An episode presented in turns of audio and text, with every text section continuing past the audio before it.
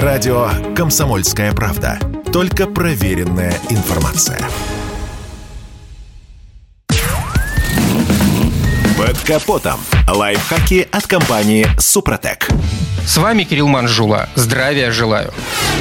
Верите вы или нет, но они горят. Даже абсолютно исправные тормозные колодки на современных автомобилях могут вспыхнуть. Конечно, такое происходит крайне редко. Но не забываем, и палка раз в год стреляет. А значит, надо учитывать некоторые особенности тормозной системы. Для начала напомню, при проезде горных серпантинов или при агрессивном вождении с частыми ускорениями и торможениями в пол водитель нагревает тормоза. В этих условиях диски раскаляются до 350-600 градусов. Однако, если нагрузки кратковременные, то качественные колодки их выдерживают. Конечно же, из любого правила бывают исключения. Например, новые колодки могут вспыхнуть, если их не обкатали в щадящем режиме. Обычно достаточно проехать 500 тысяч километров. Если этого не сделать, то механизмы могут и не выдержать. Загорится, конечно, не сама фрикционная смесь колодки, а краска на ее пластине. В любом случае, приятного мало. Придется бежать за огнетушителем, либо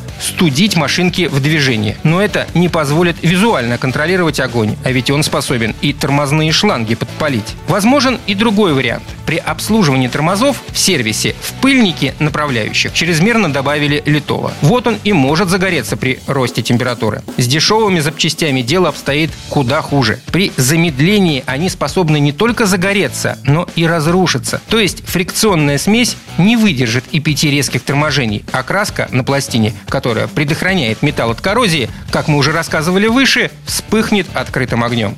То есть, если в магазине вы видите колодки, скажем, на бюджетный корейский автомобиль, который стоит 500 рублей, ни в коем случае не берите их. Они недолговечны и непредсказуемы. Наконец, к пожару приведет и невнимательность владельца. Скажем, если подзакис механизм возврата троса ручного тормоза, то колодка ручника не отходит до конца, ее начинает подклинивать, в движении растет нагрузка, а с ней и температура. В итоге происходит возгорание. И, конечно, любой аккуратный водитель, который следит за состоянием тормозной системы, обязательно ухаживает и за остальными узлами и агрегатами автомобиля, а для сохранения и продления ресурса обрабатывает их по технологии компании «Супротек». На этом пока все. С вами был Кирилл Манжула. Слушайте рубрику «Под капотом» и программу «Мой автомобиль» в подкастах на нашем сайте и в мобильном приложении «Радио КП», а в эфире с понедельника по четверг в 7 утра. И помните, мы не истина в последней инстанции, но направление указываем верное.